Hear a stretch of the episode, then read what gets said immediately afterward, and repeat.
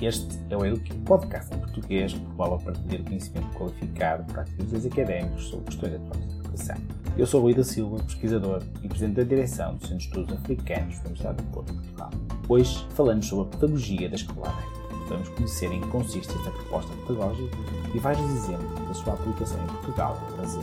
A nossa conversa discute ainda qual a escola do século o que acontece é que, partindo de uma necessidade, o sujeito de aprendizagem constrói conhecimento e, ao pegar nesse conhecimento e colocar numa ação, ao partilhá-lo, ele desenvolve competências. Ou seja, nós desenvolvemos nele a metacognição, pensar sobre pensar, e então, com a posse desse desenvolvimento de processos complexos de pensamento, ele vai poder ser aquilo que dizem, autónomo. Autónomo não é trabalhar sozinho. A autonomia é exercida em relação ao outro. É um princípio velho da neoliberal que diz que a minha liberdade termina onde começa a liberdade. É uma treta. A minha liberdade começa onde começa a liberdade do outro. É isso que se chama solidariedade, cooperação, humanização da educação. Conosco temos José Pacheco, conhecido pedagogo e educador, tem uma grande presença no debate público em Portugal e no Brasil, é autor de inúmeros livros e artigos sobre educação e um grande dinamizador da gestão democrática. É também fundador de projetos inovadores como a Escola da Ponte, a Escola Projeto Âncora e, mais recentemente, é cofundador e coordenador pedagógico da Open Learning School. José Pacheco, seja bem-vindo ao Eduquê.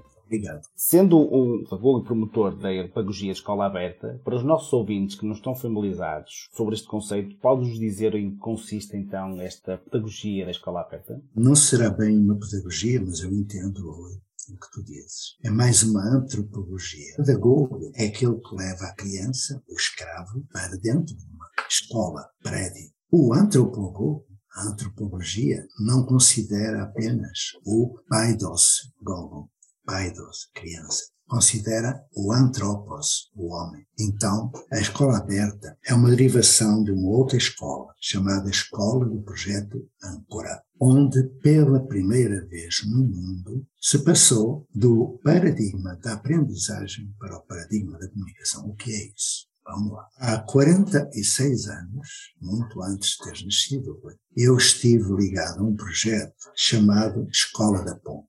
Foi na Escola da Ponte que, pela primeira vez no mundo da educação, se passou do centro no professor para o centro no aluno. É o aluno que concebe a pesquisa, que a pesquisa que produz conhecimento e o partilha. Hoje, as escolas funcionam quase todas no modelo de instrução, o modelo que vem da Prússia militar, por isso é que tem perrim vai para ali, perrim vai para lá, tem as fileiras, porque a Prússia precisava de jovens para o exército. Então, esse modelo instrucionista, esse paradigma da instrução, ele vem também da primeira revolução industrial, século XIX. Por isso é que tem padronização do tempo. A era industrial, a primeira era industrial. Quando a escola da ponte concebe um outro tipo de organização, que é esse que eu te falei, baseado no paradigma da aprendizagem, já leva meio século de atraso porque esse paradigma foi fundado por pessoas como Maria Montessori, Claparete, John Dewey, Kilpatrick, o Steiner das escolas Waldorf, o movimento da escola moderna, o Decrolich antes desse, toda essa gente. E depois, ainda por cima melhorado com a chamada psicologização da escola. Vygotsky, Loyal, Bakhtin, Piaget, Valmont, Piaget, essa gente toda. E depois acrescenta-se as taxonomias de Bloom, mais a pedagogia para objetivos e mais. Vamos parar por aqui. Quer dizer que, sendo o aluno o centro, aquilo que se diz por aí, o protagonismo juvenil, o empreendedorismo, a autonomia do aluno, é tudo treta, porque nada disso acontece. E quando eu escuto falar de metodologias ativas, ainda pior, porque não existem. Quando eu escuto falar de comunidade de aprendizagem, não existe. E então, a escola aberta é uma iniciativa filantrópica, mas é ao mesmo tempo uma escola pública. Porque escola pública é aquela que a todos acolhe e a todos dá direito à educação. E é isso que o modelo de instrução não consegue. A escola aberta é resultante do fecho da escola do Projeto Âncora, porque transitaram para ela a maior parte dos professores do Projeto Âncora. E lá se reiniciou um caminho para práticas que não são apenas o paradigma da aprendizagem, mas também do paradigma da comunicação. Nós estamos no século XXI, com crianças do século XXI, professores do século XX a trabalhar no século XIX, nas escolas comuns. Na escola do projeto, na escola aberta de São Paulo, como na Open Learning School, que é sua tradução internacional, o que acontece é que se trabalha com centro na relação, na relação entre sujeito de aprendizagem e o vínculo que ele estabelece com o objeto de estudo e com o tutor. Comunidade de aprendizagem. Comunidade de aprendizagem que está a gerar-se na escola aberta não é mais do que isto. A concretização de várias propostas teóricas, das quais, por exemplo, a de Seymour Papert, a de Paulo Freire, Agostinho da Silva, Lauro de Oliveira Lima e muitos mais. E eh, Siemens, Castells, etc. E que concebe a aprendizagem como estabelecida no contexto de um território que é simultaneamente físico e psicológico, que é espaço comum que partilha a mesma visão do mundo, que tem valores e princípios coincidentes, que pode acontecer fisicamente ou na internet, nas duas simultaneamente, que parte de necessidades, desejos, sonhos locais, que aproveita as tecnologias sociais e os saberes locais e que produz conhecimento para uma vida sustentável cidadã. É isto, no fundo. É aquilo que o Ramon Flecha propõe também, mas não do modo como é proposto. É algo que se pode chamar de inovação. Porque a inovação obedece a cinco critérios. O primeiro, tem que ser novo. É lógico. Se é inovador, tem que ser inédito. Tem que ter sustentabilidade na lei, nas ciências e financeira. Tem que ser replicável. Não pode ser um projetinho assim feito ali ou lá. Ao ser replicável, tem que ser instituído. Não pode parar de se transformar, de ser inovação. E, finalmente, ele tem de ser útil. Tem de garantir o direito à educação a todos. Coisa que está na Constituição da República e na Constituição da Federação Brasileira. E que a escola que temos não cumpre olha para os centros de estudo, centros de explicações, reprovações, uh, analfabetismo, tudo isso que está. Então a escola aberta é o primeiro, é um protótipo daquilo que se pode chamar comunidade de aprendizagem. Sim, muito interessante esta perspectiva que nos, dá, que nos traz também, esta passagem da instrução para a aprendizagem e também para um paradigma da comunicação. E pode-nos dar exemplos concretos, o que, é, como é que é a experiência de, de um aluno num modelo destes? no, no trabalho em comunidade, nós temos três dimensões curriculares. Eu vou tentar não utilizar o jornal científico, vou falar de uma forma, enfim, que todo mundo, toda a gente entenda. O currículo da subjetividade, que é o currículo que corresponde àquilo que é o talento de cada qual, ou seja, nós temos que não preparar uma planificação de aula. Nós temos é de ensinar o outro a planificar a sua vida, a saber gerir um projeto de vida, a saber gerir tempos, espaços, recursos, saber distinguir uma notícia falsa de uma verdadeira, não é? As fake news. Tem que uhum. saber estar com os outros, trabalhar em equipa, tem que saber participar de reuniões, tudo isso é chamado para o currículo de subjetividade. Cada um, cada ser humano, é único, irrepetível, dotado de um determinado estilo de inteligência predominante, de um ritmo próprio, não pode ser tratado como um todo, como nas aulas acontece. E então, esse ser humano tem talentos que tem direito a desenvolver. E as nossas escolas, infelizmente, nas salas de aula são cemitérios de talentos. Depois temos o currículo de comunidade, que parte de necessidades e exigências de uma comunidade e, tendendo à sustentabilidade da própria comunidade. Não gosto muito da palavra sustentabilidade, mas fico por aqui. E há o chamado currículo planetário, ou de consciência planetária, que parte de dificuldades, problemas de, do universo. Problemas que tanto acontecem nos Estados Unidos como na Rússia, como na Ucrânia, não é? como em outro lugar qualquer. Eu vou dar um exemplo, já que perguntas como é que os alunos se manifestam nessas três dimensões. Vamos começar pela dimensão da consciência planetária. Temos uma menina nove anos, chega à escola onde eu estava, eu trabalho de graça, sou voluntário em qualquer lugar, e ela me encontra e eu lhe pergunto o que é que ela quer saber. E ela diz que não quer saber nada, mas está muito interessada em ser cientista. Então eu perguntei, o que é que tu queres ser? Ela quer ser cientista. Não perguntei quando fores grande, não é queres ser quando fores grande, é o que queres ser. Quando se diz à criança o que quer ser quando for grande, são insultos, um xingamento. Então ela diz-me que quer ser cientista, ela diz-me porque é que quer ser cientista, ela diz-me que leu alguns um texto da NASA, e ela disse, que ela manda fotões para o espaço, mas, e diz lá que a NASA está à procura de um planeta para onde o ser humano possa ir quando não for possível viver na Terra. E ela diz, eu quero viver na Terra, mas também quero saber se é possível viver no outro planeta. Ela começou o estudo da consciência planetária neste objetivo de saber se é possível no outro planeta e se é possível o ser humano conseguir estar na Terra. E aos 13 anos foi para a NASA, para Washington. Currículo de comunidade. Uma menina numa favela. Pergunto, o que é que tu queres fazer? Nada, você não é meu pai, não me pode obrigar. O que é que tu queres ser? Ela, uma coisa que ajuda a minha comunidade. O quê? Rapper. Porque é para falar sobre a minha comunidade. Porque eu tenho orgulho no meu nariz e no meu cabelo. Nega. Eu disse, queres ser rapper? Quero. Eu posso te ajudar a ser rapper? Ela olhou para mim como quem olha para um extraterrestre. O tio é mesmo professor? Eu sou. Quer-me ajudar a ser rapper? Também. Então fizemos um roteiro de estudo do currículo de comunidade para que ela fosse rapper. Ela criou uma microempresa de produção de rap, associou-se com as famílias, faziam artesanato, juntaram-se e hoje, ou melhor, aos 9 anos ela começou o projeto. Aos 13 foi participar na abertura dos Jogos Olímpicos do Rio de Janeiro, ao lado da Carol Conká, e hoje é uma das maiores rappers do Brasil. A MC Sofia, que esteve ontem no Rio Grande do Sul a cantar para 10 mil pessoas. Projeto de vida em comunidade. E finalmente, o currículo da subjetividade. Vou dar um exemplo radical. E da Escola da Ponte, porque os dois anteriores foram no Brasil. Agora vamos falar de Portugal. Porque a Escola da Ponte é muito mal vista em Portugal, mas é muito conhecida no estrangeiro. Muito conhecida. Demasiado até. Então, chega um jovem, 9 anos, eu escolhi os 9 anos, é, com trisomia 21, síndrome tal. A, ponta acolhia toda a gente. Tudo que não, não havia THD inventado ainda na Ritalina, iam tudo para. Aluno que, que punha um professor em estado de coma noutra escola, ia para a ponta. Aluno que estava na fundação, ia para a ponta. Spina bífida, autismo, paralisia cerebral, tudo ia para a ponta. Surdez e tal.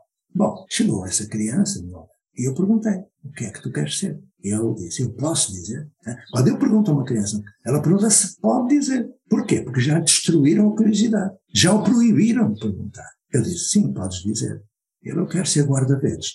Guarda-redes? Ele, sim. Eu já disse a muita gente, mas não me ligam. Trisomia 21. Sim, então. Eu disse, então, vou ler o relatório. O relatório dizia que ele não sabia ler nem o nome dele. Nem o nome dele identificava. André Mesquita. Não estou a dizer o nome, mas já vão ver porquê. Depois dizia que não contava nem até cinco e que ele nunca iria aprender a ler. Recomendavam que ensinássemos a apertar os, os atacadores, os cadastros, não é? No Brasil, os botões de camiseta e tal. Eu atirei aquilo fora porque não quis incomodar mais. O relatório era uma, uma, uma geneira, uma besteira do princípio. Eu perguntei ao jovem, é isso que tu queres ser? É isso. Eu quero ser guarda-redes de futebol. Então, fizemos um projeto de para o André Mesquita. Ele rapidamente fez o ensino básico, fez o técnico profissional.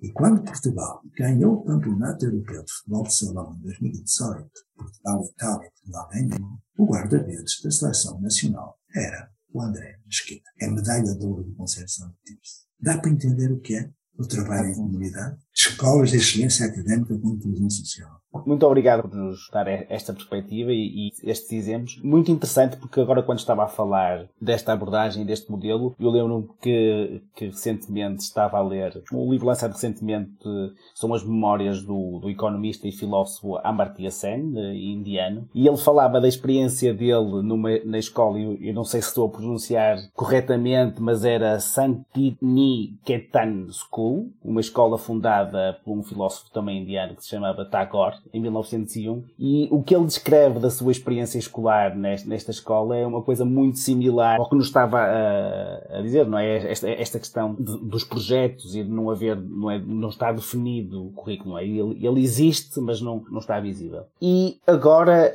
numa entrevista uh, sua recente a um podcast português. A certa altura, e acho que esta, esta ideia, acho que é só mesmo para, para classificar, fica a ideia que considera esta Open Learning School a única escola do século XXI. Assim, pode-nos resumir porquê é a única escola do século XXI? É, digamos que é um exagero, mas a propósito do, da escola que tu mencionaste na Índia, Rabindranath Tagore é um dos, um dos inspiradores da escola da ponte. Outro, Krishnamurti. Queres mais? Eu te digo. Eu estive na Índia. Eu estive na Índia. Portanto, eu tentei juntar a tradição oriental com a tradição ocidental. E resultou em pleno. Não eu, mas a minha equipe. Ninguém faz nada sozinho.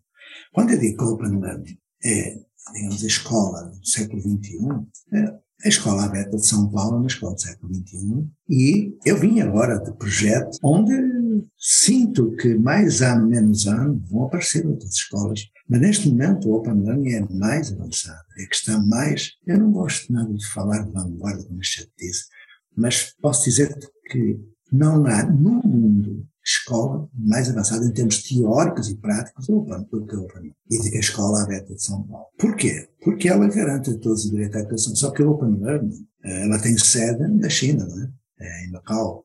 E é extensiva, digamos, ao universo em que nós vivemos. Enquanto que a escola aberta tem um território físico onde vai desenvolver o seu projeto. A única diferença, elas são o mais avançado que se pode imaginar em educação. Elas já fazem exatamente o paradigma da aprendizagem da comunicação, sem prescindir de alguns dos contributos do paradigma da instrução, porque nem tudo é mal. A aula vai haver sempre. Quando o discípulo está pronto, o mestre surge. Aula mas não como agora, porque essa gente que dá aula, que não são professores, são dadores de aula, e pensam que ensinam. Mentira, não se aprende nada não se aprende nada. Ouviste bem? Na escola aberta, no Open Learning, aprende-se. O quê? Se quiseres, eu explico. Claro que sim, claro que sim. É muito claro que estamos aqui para ouvi-lo e para nos explicar, de facto, para percebermos melhor este conceito, esta ideia da passagem para o paradigma da aprendizagem e da comunicação. Aquilo que acontece nas escolas que têm sala de aula, turma e tal, não tem fundamento científico, primeiro. Segundo, está fora da lei. Não cumpre a Constituição, não cumpre a lei de base, não cumpre nada. Isto que eu falo parte de uma premissa diferente. Quando eu dava aula, eu dei aula, e me orgulho de ter trabalhado dando aula, era o que eu sabia fazer. Eu preparava projetos para meus alunos, uma boa motivação, materiais ótimos, e levava projetos para eles. Quando passei para a escola aberta, para o Open Learning, eu passei a construir projetos com e não a preparar para. Ninguém prepara para a cidadania, nós educamos na cidadania. Depois, eu fazia a minha planificação de aula. Fazia, deixei de fazer. Que é que eu fiz? Aquilo que há bocadinho falei. Comecei a ajudar o outro a planificar a sua vida. Como? Preparando o contexto de estudo desses três paradigmas. O que acontece? Que, a partir de uma necessidade, de um desejo, de um problema, eu sigo a metodologia de trabalho de projeto, técnica de resolução de problemas, já existe há dezenas de anos. E o, o tutorando, o sujeito de aprendizagem, comigo, que professor é indispensável na figura de tutor, lógico. Comigo e com outros eh, elementos da equipe, ele vai partir de uma necessidade, de uma interrogação, e vai procurar informação que responda a essa pergunta. Depois, nós teremos de o ensinar a pesquisar, que os professores não sabem. Aliás, é uma coisa ainda pior. Quando eu pergunto o que é que está no projeto educativo da escola, ninguém sabe, ninguém lê. É uma loucura. Quando eu pergunto o que é que está na lei de base do sistema educativo, ninguém lê, ninguém leu. Pelo menos milhares que eu já perguntei não sabem. Então, o sujeito de aprendizagem parte para o desenvolvimento da pesquisa. Mas antes, não é dizer para ele pesquisar, porque se o jovem cai na internet, perde-se com a quantidade de informação que lá está. O que nós temos de fazer é ensiná-lo a pesquisar. O que é isso? Saber selecionar a informação. Selecionar a informação pertinente. Saber analisar essa informação, ver se é aquilo que ele precisa para responder à pergunta inicial. Depois tem que saber criticar, seja, senso crítico. Depois tem que saber comparar diferentes informações. E ao comparar, sintetizar a informação em palavras suas, que eu não quero copy-paste. Depois tem que avaliar a informação produzida, ou seja, verificar se a partir da informação ele produziu conhecimento. Porque currículo não é consumo de, de, informação. Currículo é produção de conhecimento, produção de currículo. E quando ele produz conhecimento, ele, com esse saber, coloca numa ação partilha. Isso é a avaliação. Não é fazer teste, porque um teste não avalia nada. É perder tempo e confiar na memória de curto prazo. Se fizer o mesmo teste passado um mês, já não responde, porque já não sabe aquilo que pôs no mês. Então, o que acontece é que, partindo de uma necessidade, o sujeito de aprendizagem constrói conhecimento e, ao pegar nesse conhecimento e colocar uma ação, ao partilhá-lo, ele desenvolve competências. Ou seja, nós desenvolvemos nele a metacognição, pensar sobre pensar, e então, com a posse desse desenvolvimento de processos complexos de pensamento, ele vai poder ser aquilo que dizem, autónomo. Autónomo não é trabalhar sozinho. A autonomia é exercida em relação ao outro. É um princípio velho neoliberal que diz que a minha liberdade termina onde começa a liberdade do outro. É uma treta. A minha liberdade começa onde começa a liberdade do outro. É isso que se chama solidariedade, cooperação, humanização da educação. É isso. É muito mais do que isto, mas vou exagerar na resposta muito interessante, tocou em aspectos que nos preocupam também a nós quando, quando pensamos nos, nos convidados e pensando no nosso programa. E falou aqui várias, várias questões uh, relacionadas com, como falou em copy-paste, falou na, na, questão do foco nos testes, que testa uh, a memória a curto prazo e neste ideário neoliberal que cada vez mais nós notamos que está a dar educação. E a próxima pergunta está um pouco relacionada com isto. Pelo que se consegue perceber, não é? Tirando a escola da Ponte, que me parece e vai-me corrigir se eu tiver a ver uma escola pública em, em Portugal, os outros projetos projetos que nos descreve são projetos, de certa forma, estão, estão relacionados com atores não estatais, não é? São atores, de certa forma, podem ser considerados privados. E, e estamos a assistir que, por exemplo, projetos pouco progressistas e humanistas estão a ser promovidos na educação pública, por exemplo, no Brasil, por várias fundações e think tanks, e assistimos que projetos como, como este nos descreve, mais humanistas e que, que nos levam para este paradigma da aprendizagem, da comunicação e não para, para esta memorização, nesta preparação para, para os testes, estão em iniciativas de, de caráter privado e não tanto no, numa educação pública para todos. Consegue-nos falar desta dualidade e o que é que lhe parece porque é que isto está a acontecer assim? Eu sou professor de escola pública há mais de meio século e me orgulho de ser. Mas fazer projetos no quadro da escola pública é um processo de sofrimento e resiliência. Porque o Ministério da Educação, desculpa, é uma cambada de burocratas que não sabem o que fazem, mas que têm uma hierarquia autoritário que impõe determinados critérios. É muito mais fácil no muito mais fácil. Mas posso dizer que a maioria dos projetos que eu estou a acompanhar são de escola pública. E a Escola da Ponte continua ser de escola pública. Com uma diferença é que a Escola da Ponte não tem diretor. E as escolas que eu estou a acompanhar agora vão deixar de ter diretor. E são assim é que elas vão ser autónomas. Porque a escola que tem diretor, o diretor tem dever de obediência hierárquica. O ministro manda, ele tem de obedecer mesmo que não concorde. Onde é que está a autonomia? Onde é que está a dignidade de alguém que não concorda, mas tem de cumprir? No público é assim. É um modelo autoritário, verticalizado e ainda por cima moral e intelectualmente corrupto. É moralmente corrupto porque ele provoca abandono intelectual, porque não garante a todos o direito à educação. Não garante. Já há bocadinho falei. Onde é que estão os centros de explicações? Estão aí. Onde é que está? Está aí tudo. O burnout dos professores, o suicídio juvenil. É uma coisa horrorosa o que esse modelo para aí produz. Na sala de aula da turma bem que Esparta, desculpa lá falar assim, que eu fico agitadíssimo. Quando falo disto, que ando há 50 anos a falar disto. Então, é corrupto. Porquê? Porque neste momento nós temos uma situação bem peculiar. Temos muita gente formada em ciências de educação mas que é, é da ciência de educação de conversa, porque na prática está a fazer o mesmo que se fazia no século XIX. Escrevem livros sobre paradigma da comunicação e fazem aulas centradas no professor. Dá para entender, não dá? O que é intelectualmente corrupto. Moralmente corrupto. Não cumpre a lei. E continua a não cumprir. É como se fosse um médico que sabia que, do modo como trabalhava, matava metade dos doentes e continuava a matar. Ética. Então, quando eu falo realmente de que é intelectualmente corrupto, eu dou o exemplo daquilo que ainda agora falaste, do teste. O teste. A avaliação está na lei de base do sistema educativo, ela tem que ser, e está na, na, na lei brasileira também, tem que ser formativa, contínua e sistemática. É isto que lá está escrito. Um teste não é formativo, é excludente. Não é contínuo, é periódico e não é sistemático. Ela incide numa disciplina, numa prestação de matéria. Então, através da avaliação, a escola está fora da lei. E quando um professor me diz que dá três testes, divide as notas, soma e divide por três para dar a nota, está errado, porque uma coisa é avaliação, outra coisa é classificação. E paro por aqui, porque depois teria de começar a falar de algo que tem a ver com uma teoria que é muito chato falar, a docimologia, a ciência do Estado. Agora vou direto, através de um, de um episódio. Quando veio a primeira avaliação da ferida, a aferição, teste da aferição, foi em 2000. Foi das últimas coisas que eu fiz na escola, porque depois eu fui-me embora, cansei-me desse ministério burocrata e fui-me embora. Tive 20 anos fora do país. Então, quando veio essa prova da aferição, eu fui indicado como aplicador. E como os nossos jovens não fazem teste, não faziam testes, nem fazem, nem precisam. Um teste não prova nada. O que foi que eu fiz? Fui pedir um teste à EB23 e emprestaram-me um teste de língua portuguesa, de sexto ano. Eu estava no quarto e eu fiz cópias para quem quis aprender a fazer teste e no dia fui com eles treinar o que era um teste. Eles olharam para aquilo e eu disse, olha, meus filhos, é um teste de língua portuguesa. Tem três perguntas de interpretação, tem perguntas de gramática e depois uma composição de escrita. Eles, é só isso? É só isso. Oh, eh, e que mais? Assim, olha, só posso dizer-vos que são 50 minutos. E eles perguntaram, Porquê é que são 50 minutos? Olha, meus filhos, não sei, ninguém sabe, são 50. Por acaso eu agora sei, fui procurar, não é? eu pesquiso. Então, eh, mas os professores não sabem. Perguntavam-me, sabe.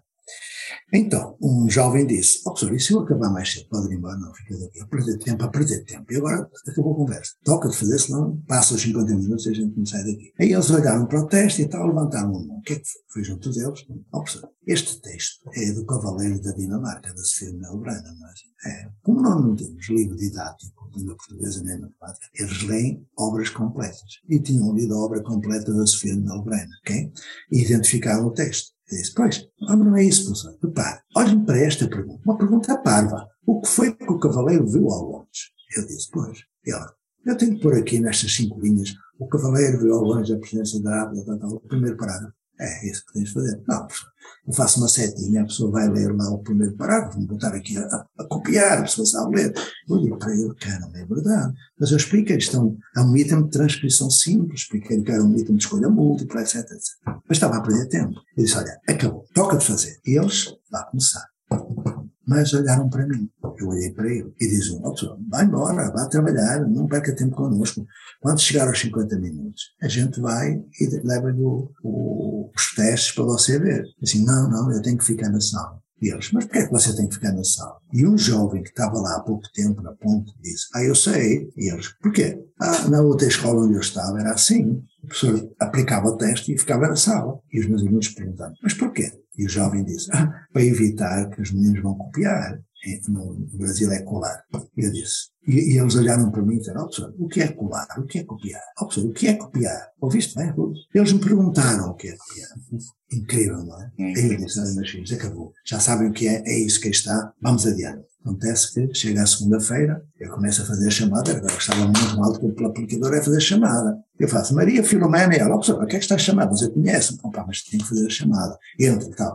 Depois tinha, manter os alunos uma distância prudente. Sabia? Era um metro, metro e meio de distância. Sentados para aí, tirar tudo das paredes. As paredes são trabalhos de crianças, não havia. Então, eles sentaram. Começou a prova de língua portuguesa. Aí, não demorou nem cinco minutos. Uma criança levantou o braço. Diz, eu não posso ir aí. Não, porque venha cá que eu quero mostrar uma coisa. Lá. Era uma pergunta, eh, uma resposta de escolha múltipla. E na escolha múltipla tinha quatro possibilidades. Mas na escolha múltipla só pode haver uma resposta certa. Havia duas. Aí eu pedi a uma colega para ficar e fui ao telefone, liguei para o Ministério para Gabinete de Avaliação e disse, olha, há aqui um item errado. Ah, não, não pode ser. Isso é feito por professores universitários. Vá ver. Ela foi, voltou. Obrigado, professor. Realmente não se admite uma coisa desta. Nós pagamos também. Eles fazem. Foi a professora que, que viu, não foi? Não, não fui eu. Foi uma colega? Não. Quem foi? Foi um aluno.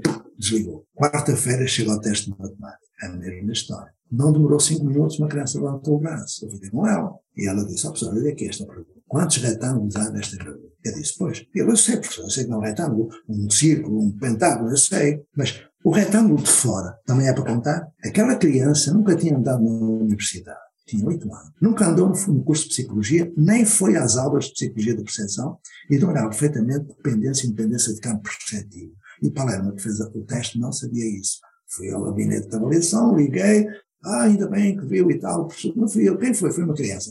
Desligaram. Ou seja, os nossos alunos, para além de terem 100%, porque acertavam tudo, ainda por cima identificavam itens errados coisa que nenhum professor percebeu. Dá para entender? Qual é a diferença? Dá para entender e a, riqueza da, não é, dos exemplos que dá, dá, dá para perceber claramente a diferença. A conversa está muito boa Infelizmente estamos a chegar à, à, fase final e uma última pergunta que lhe, que lhe, queria endereçar era que conselho é que dá para quem está na linha da frente da educação, tendo por base a sua experiência e o seu trabalho, que conselhos é que dá para transformarmos as escolas em, em projetos cada vez mais, mais humanistas e, e, para, para esta transição para a aprendizagem, para a comunicação, para estes paradigmas? Eh, quando o aluno me diz o que é copiar, eu me apercebi de uma coisa que tem a ver com a corrupção, tem a ver com desonestidade. É que o professor está calado na sala de aula no dia do teste, mas o, não verbal fala mais alto. Ele está, porque as escolas são pessoas, as pessoas são os seus valores. As escolas não são prédios, são pessoas.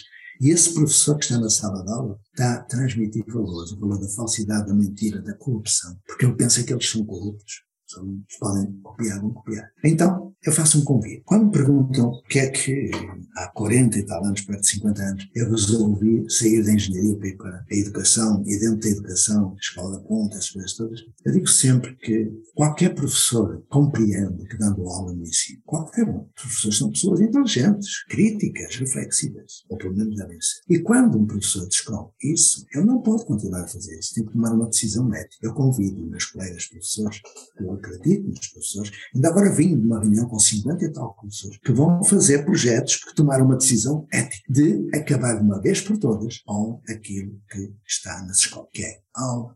Mas como? Dando aula. Quando o professor me pergunta como é que eu vou mudar, eu digo, dando aula. E a pessoa pergunta, mas eu penso, logicamente, se ela sabe dar aula, se é essa a competência de um professor, eu só tenho de valorizar, dar segurança à pessoa. E a pessoa pergunta, mas você dá aula? Não, há 50 anos, deixei de dar. Vai dar aula comigo? Vou. Vou para o chão de escola, trabalhar com ela. Então fica o convite. O convite com um e-mail que eu vou deixar, porque eu estou ao serviço. A vida é serviço e trabalho de graça. O meu e-mail, jpacheco.1951, arroba gmail, tudo pequenino, jpacheco.1951, arroba.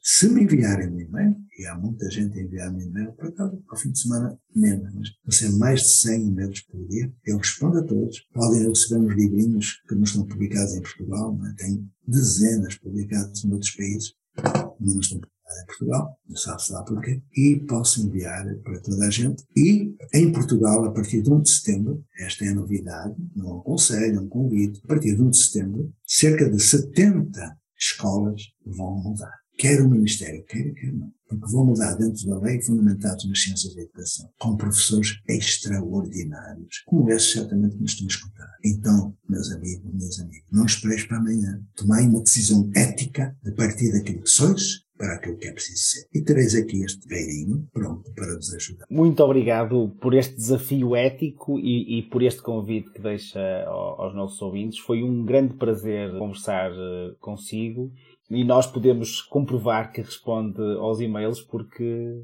ao fim de poucas horas de lhe termos enviado um e-mail a convidar para estar cá no programa, recebemos a sua resposta e foi de facto um prazer tê-lo connosco. Muito obrigado por ter vindo ao Eduque, José Pacheco. Transcrição deste episódio está disponível no site da campanha e traduzida para inglês no site freshchatpodcast.com. As opiniões expressas pelo programa correspondem apenas às dos apresentadores entrevistados e não necessariamente representam posições institucionais de Freshchat e campanha nacional para a educação. Se você gostou do Eduquê, por favor faça a sua avaliação. Marque as 5 estrelinhas para o Eduquê na sua plataforma de podcast favorita. Podem também entrar em contato connosco através do nosso Twitter arroba educpodcast para partilhar as suas opiniões sobre os episódios, perguntas e temas de interesse. O Eduque tem produção executiva da Vanessa Lealdão, Mariana Caselato, José Leite Neto, Rita Silva e Suzane Verde são produtores. A música original do Eduque é de Joseph Minaneiro do Pattern Based Music. O Eduque é financiado pela Open Society Foundations, pela NORAD, que é a Rede de Políticas Internacionais e Cooperação, Educação e Treinamento, pelo Instituto de Educação da University College of London e por ouvintes como você. Faça a sua colaboração em freshsharepodcast.com.br ou em direitoaeducacão.colabora.org. Obrigado pela atenção. Aqui quem fala é Rui da Silva, pesquisador e presidente da direção do Centro de Estudos Africanos do do Porto. Seremos de volta no mês que vem. Até lá!